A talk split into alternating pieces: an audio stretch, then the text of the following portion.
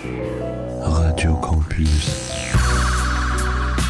88.3 Faut me croire, mec, c'est de la bonne musique. C'est d'enfer, ça va te filer la pêche. Non. Tout ce que ça va me filer ton truc, c'est la migraine. Stop. Rien qu'une chanson. Tu vois, ce qu'il te faut, c'est un peu de easy listening. Indire Week Broadcast.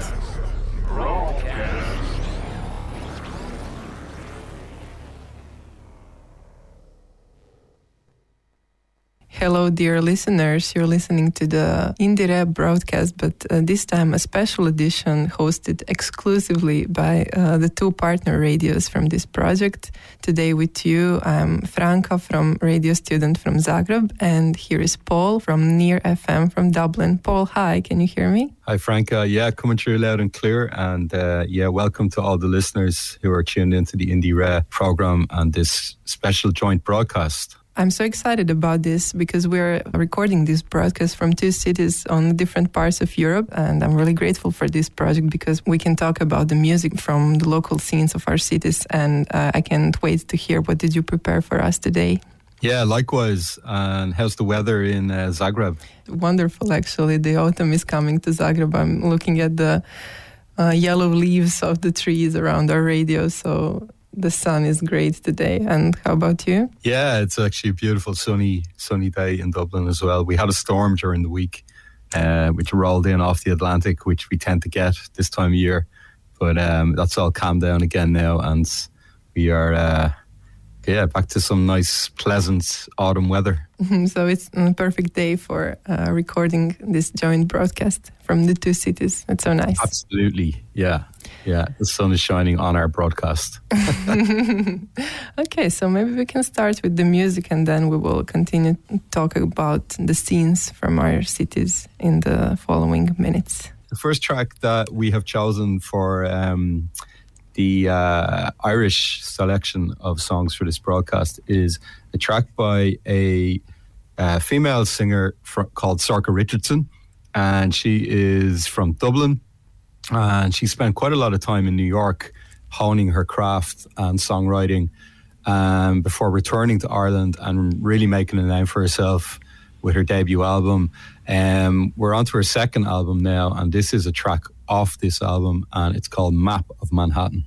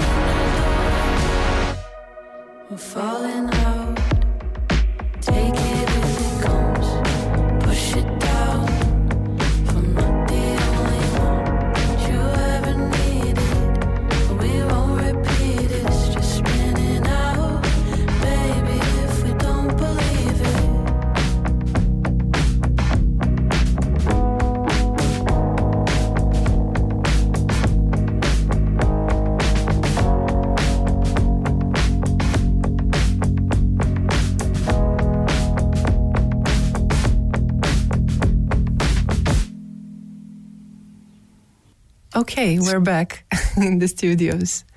Uh, I loved it. I have to say, I sensed uh, strong Phoebe Bridgers vibes in uh, in this uh, song, so I think it's certainly a compliment. Yeah, absolutely. I hear that too. Um, yeah, that kind of 21st uh, century mm-hmm. female songwriter with you know very very indie chops yeah, I, I, love that we started with a female author because uh, I think it's important to emphasize their presence in the, today's scene. I think it's wonderful that it's becoming more and more visible. Yeah, they're really prominent um, today in Ireland and in, in, well, Dublin and throughout the country, both in terms of individual songwriters mm-hmm. and female singers who are fronting bands, um, yeah, rock bands, punk bands, shoegaze bands. So I'm thinking of New Dad, for example, as a shoegaze band, another punk band called Sprints, um, another all female band called Pillow Queens.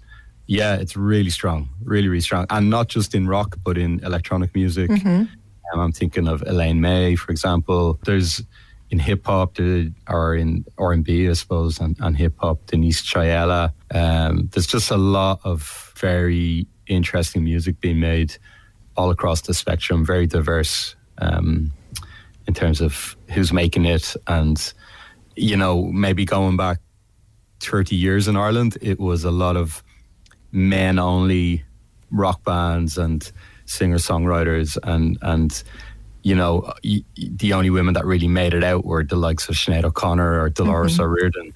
But but that's completely changed now. Um, but certainly in the Irish scene, it is obviously harder for everybody to break out of Ireland internationally, um, male or female. But in the Irish scene, it's it's healthy and diverse, in my opinion. Yeah, I'm uh, thinking about how hard it is from, uh, especially from the countries uh, where people don't speak English. So it's a, it's also much harder for them, especially for the people whose music is um, based mainly on the lyrics. So we will also yeah. hear some um, singer-songwriter, female singer-songwriter from Croatia, and it would be interesting to hear your uh, opinion after you you hear the lyrics that you and any and none of our listeners from uh, international radios don't really understand. But I, I always think that uh, the energy is always transmittable, let's say, and that it doesn't have to be uh, most important thing to understand the words that you can actually feel something that the person wanted to say. Yeah, um, for me, I don't hear lyrics the 1st mm-hmm. time I hear a song. I hear melody, and music is what is what first impresses me about a song. Um, so it's it's usually it could be four or five listens later that I kind of go, ah, oh, that's what they're talking about. Oh, I didn't realize. Uh, we will hear, um, like I said, uh, Croatian singer songwriter Nina Romic, but a bit later. I think we should now um, move to something a bit different, if you agree. Absolutely, let's hear it. We will hear uh, Idem. Uh, it's a solo project by uh, Croatian musician Antun Alexa, who is part of many other bands, but this year he decided to mm, pursue his uh, solo career and uh, he made this album i think 100% by himself so he recorded everything that we hear on this album and uh, i think it's really interesting because he managed to uh, create a big amount of feelings uh, among the audience by using really simple words, by describing simple situation in everyday lives. So we will hear uh, the song called Precrna Rupa. That's the title. We're uh, listening Idem.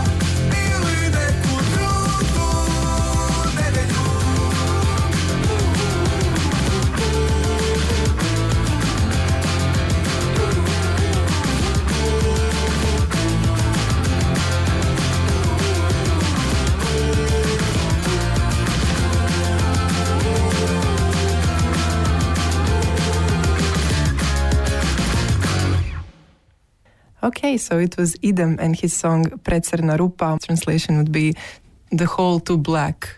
So okay. it's dark. Okay. well, you know, like you said, it, the uh, the description doesn't really match mm-hmm. the um, upbeat flavor of the song. Uh, I really liked it. Yeah, really nice. Um, very jaunty, garage. You know, you can hear that kind of home, you know, independently produced mm-hmm. sound. Uh, kind of actually reminded me a bit of the, you know, the American indie band The Shins. Yeah, of course. Yeah. And the um, the fact that he recorded everything himself as well is very impressive. Yeah, he actually plays the trombone in the band called Porto Morto, which is currently one of the maybe most famous parts of uh, independent scene. So it was really interesting to see uh, the way he writes the songs, the way he makes the songs by himself. He really does uh, hard work, and I think it uh, pays off. What's he? What is he uh, describing in the song, or what's he? What's he singing about? Yeah, he was singing uh, basically about the whole album is about questioning his way of life. He's he he's not knowing what is he going to do tomorrow with his life. He's like thirty two or 33 years old and he doesn't have a clue what's going on.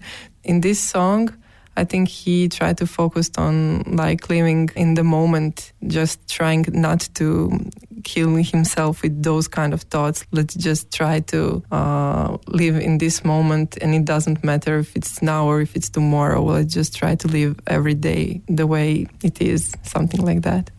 yeah, yeah, yeah, and it can be such a universal yeah aim for people as well. You know. Um, when you you've kind of come out of your adolescence and through your twenties. Yeah, of course. Yeah. Questioning then, oh, what's next for me? Where do I go? What what yeah. is the meaning of all of this? Of course, and yeah. he's he's trying to describe the, that feeling um, using some really random everyday little situations like uh, having a beer with his friends in bar and stuff like that so yeah. i think it's yeah it's really nice and i love that you managed to understand at least the, the energy and uh, the the general spirit of the guy yeah. and the song.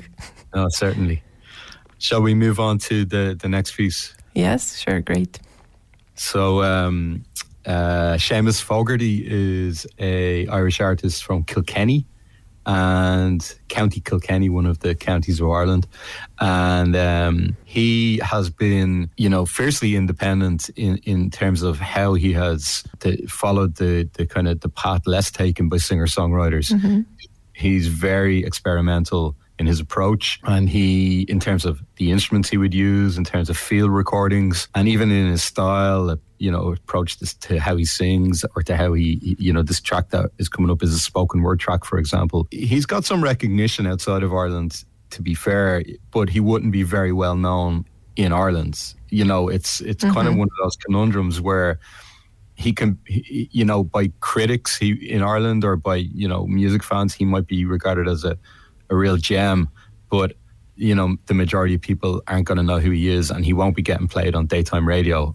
Yeah. anytime anytime soon although he will get played on near fm um, he, he kind of got in with a crowd in scotland. James yorkston and king creosote and that kind of collective of um, left field musicians from that part of the world um, and and, and because of that, he, he he does have an audience in the UK where he can go and perform and play gigs, and he's currently based in London. Um, but this track is is from um, his forthcoming EP called Hee Haw, and uh, the track is called They Recognized Him.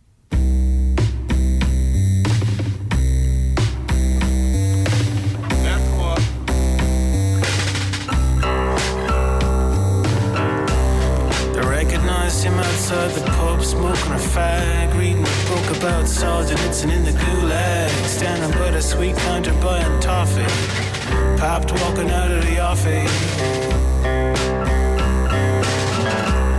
They recognized him pushing his daughter the swings, reading Chaucer, doing his best to avoid the other parents, standing by the seesaw, while the donkeys go.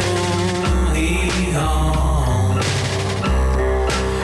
recognized him washing his car in the driveway. Same time every Sunday, keeping up with the Joneses. I did it my way. Listen to the coins go jingly jangly. What a cook your goose in the Stanley.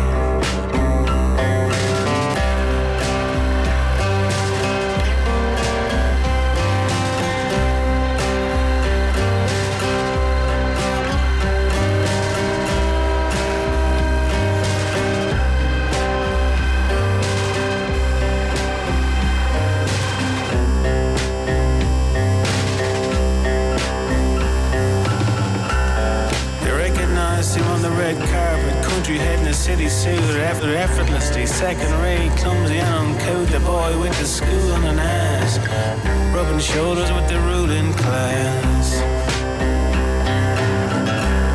I recognized him as he took the stage at the awards show, the adulation giving him a warm glow. I'd like to dedicate this to my family for never questioning my sanity. I recognized him when he giving his own show on the radio, playing 70s glam rock in a pair of slippers and a leopard print kimono. Until the ratings began to tumble, then they said put him in the jungle.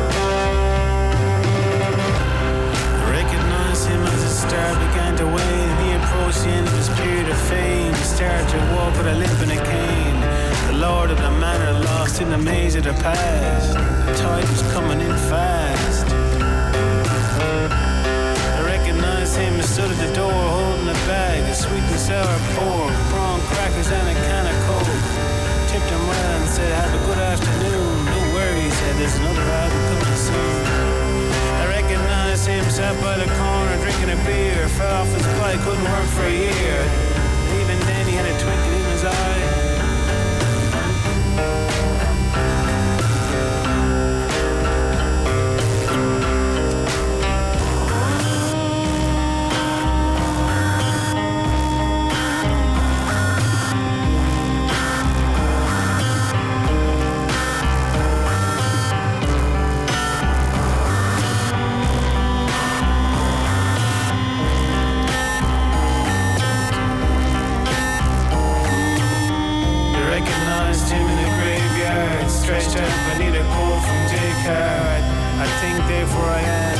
I couldn't give a damn. I'll see you all in the promised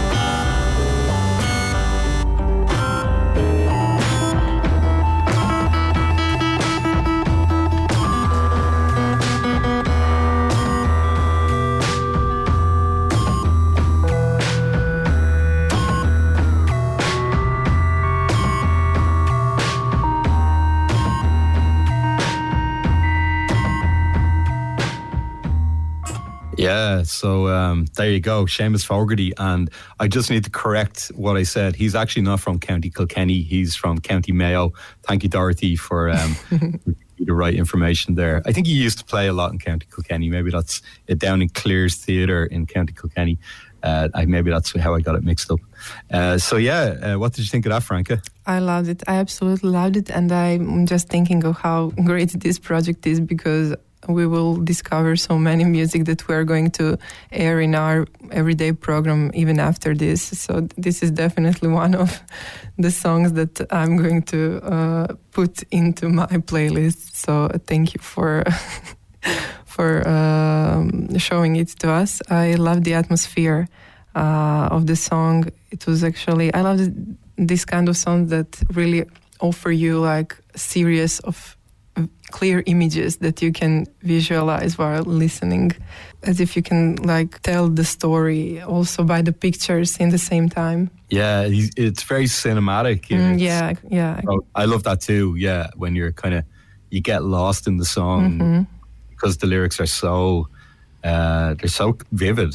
and also in the musical sense i love the textures uh, it was really interesting to just uh, keep discovering what which sound is going to come up next. It was really yeah. It was it. I think it's also in the same time very noir, but also very fun to listen. And and towards the end there, it gets kind of glitchy. Yeah, yeah, yeah. I love the, that uh, mm-hmm, that combination, like between uh, between uh, folk and um, these electronic things that are going on, especially yeah. in the end. Yes. Yeah. Uh, great. Well, I'm glad you enjoyed that that selection. Uh, shall we shall we move on to uh, the next uh, Croatian track? Yes, we're back to Zagreb. Uh, now we are going to hear a band called Klinika Denisa Kataneca. Denis Katanec is actually the band leader, and uh, the band is as like called his clinic. so we will hear the song called Kauzao Kor. It is the title song from their uh, new album, which was uh, published this spring.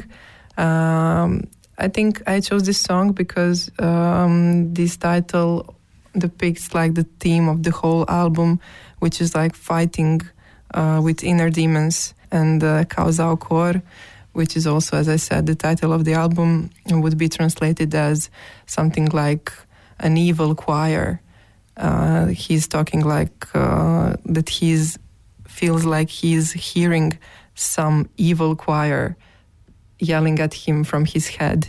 Uh, so we are going to hear uh, the song Kauzao Kor uh, by Klinika Denisa Kataneca.